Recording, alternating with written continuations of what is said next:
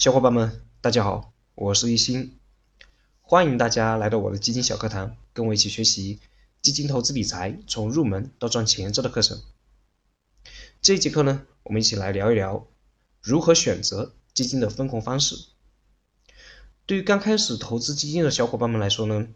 这点啊是非常容易忽视掉的，甚至有可能还不知道啊，基金原来还有分红这么一说。事实上呢。基金它是有两种分红方式的，一种呢是现金分红，另一种是红利再投资。现金分红呢，就是在分红那一天把这个钱啊直接打到你卡里面，它的特点是不需要交赎回费。但是如果说分完红以后你还想再去购买这只基金的话呢，那是需要重新再交申购费的。当然。不需要交申购费和赎回费的基金除外啊，你就比如说前面我们提到过的 C 类份额的股票型基金，对吧？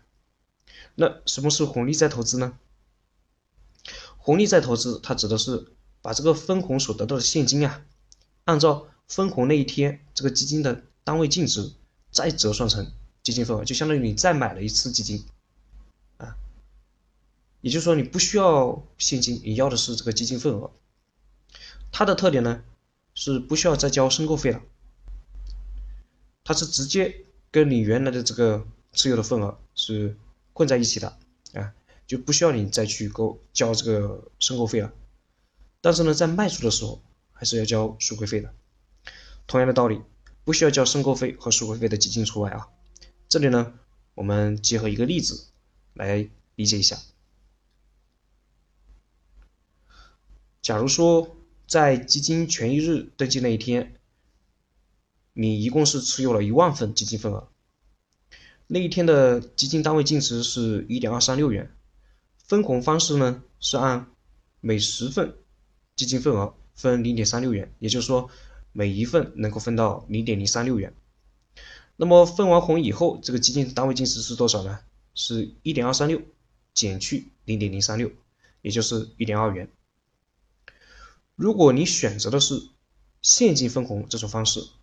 那么在红利发放日那一天，你就能够得到三百六十块钱现金。这个是怎么计算的呢？就是用你这个一万份的基金份额乘上零点三六除以十，也就是呃每一份基金份额它能够分到多少钱，对吧？那这样子的话呢，就得到了三百六。如果你选择的是红利再投资这种方式呢，也就是你不要现金，你要这个基金份额，那么分完红以后，你持有的基金份额就变成了一万零三百份。这个多出来三百份是怎么计算出来的呢？就是你不是原本应该是可以分到三百六十块钱现金嘛，对吧？而分完红以后，当天的基金单位净值是一点二元嘛，那这样子的话，就相当于你用这个三百六十块钱再去买了一次这个基金，啊，只不过是不需要交这个申购费了。这样子的话呢，你就能够得到三百六除以一点二，也就是三百这个基金份额，再加上原有的这个一万份基金份额呢，就得到了一万零三百这个基金份额。那这两种方式，这两种分红方式哪一种会比较好呢？这个啊要分情况来讨论的。我们一起来看一下啊，对于封闭式基金。它呢，它是只有现金分红这么一种方式，所以你没得选，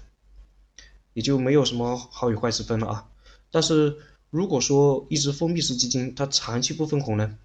那肯定就不是什么好基金了。我们之前提到过，封闭式基金啊，它是有封闭期的，而且呢，这个封闭期是比较长的，至少是在五年以上，对吧？所以呢，对于我们投资者来说，现金分红啊，是能够让我们享受到。赚钱这种快乐最直接的一种方式，而且基金如果说长期不分红，要么呢就是一直在亏损，要么呢就是基金公司他想多赚点管理费，因为管理费啊它是根据基金的资产净值按日计提的，如果如果说这个基金啊它没有跌，那你不分红的话，那它这个资产规模。就会保持不变，或者是增加的，对不对？那这样子的话呢，基金公司它收到的这种管理费啊，自然就多了嘛。所以呢，我们在选择封闭式基金的时候，就去查一下这只基金它的历史分红情况，要挑选那些就是分红比较有规律的封闭式基金啊，这样可能会更好一些。对于封对于开放式基金来说呢，它是既有现金分红这种方式，又有红利再投资这种方式。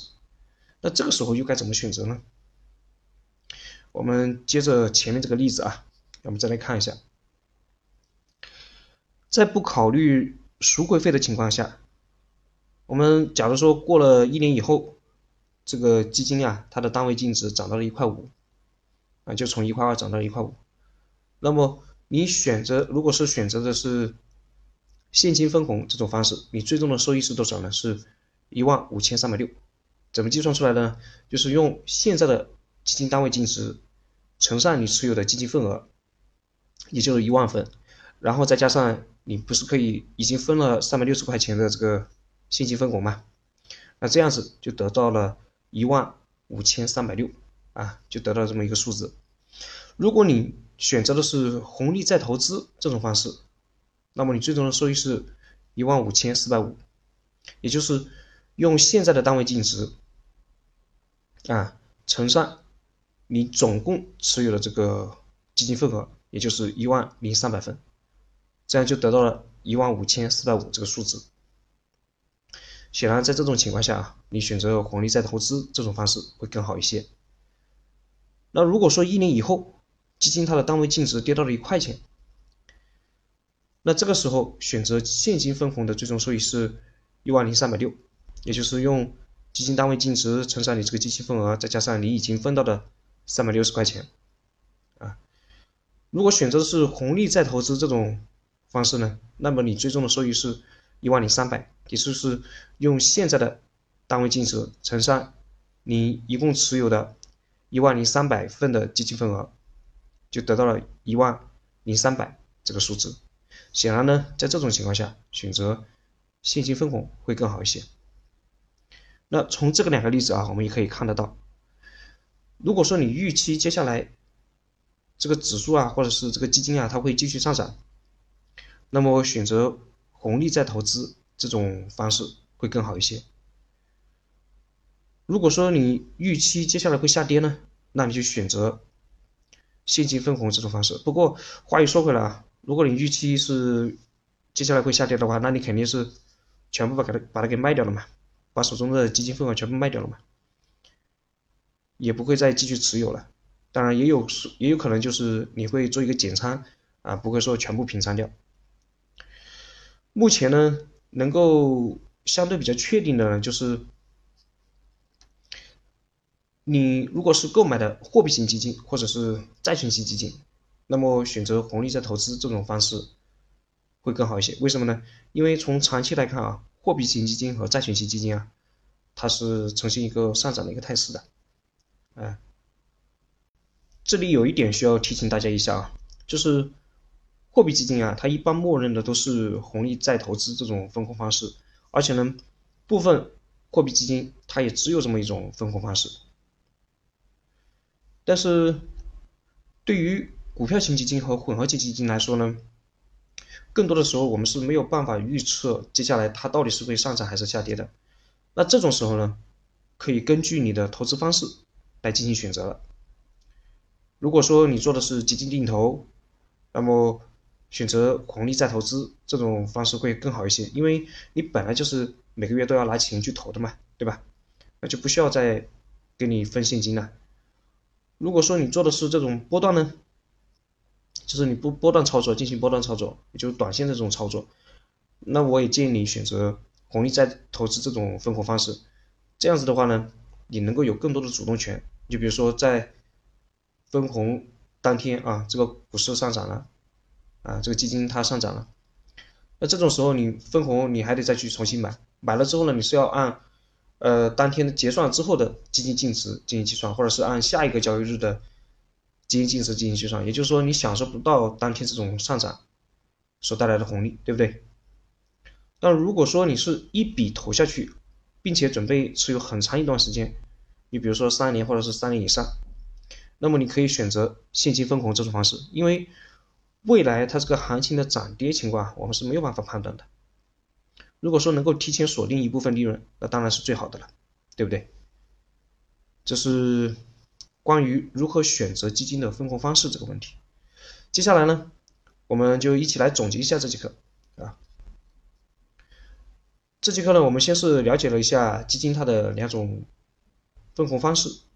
也就是现金分红和红利再投资。然后呢，是介绍了不同情况下不同类型它这个基金啊该怎么去选择这个分红方案。你像对于封闭式基金来说呢，因为只有现金分红这么一种方式嘛，所以说你没得选。但是买的时候呢，尽量不要去买那种分红比较少的封闭式基金。对于开放式基金来说呢，货币型基金和债券型基金，我们选择红利再投资这种方式会更好一些，因为长期来看啊，它基本上都是上涨的啊。做基金定投和短线波段的话呢，我也建议你去选择红利再投资。但是你如果说你做的是这种，呃，就是一笔投，然后持续的时间比较长，像这种情况下呢，建议你还是选择这种现金分红会比较好一些。啊，好，这就是我们这节课的内容。那我们这节课就先聊到这，小伙伴们，我们下节课再见。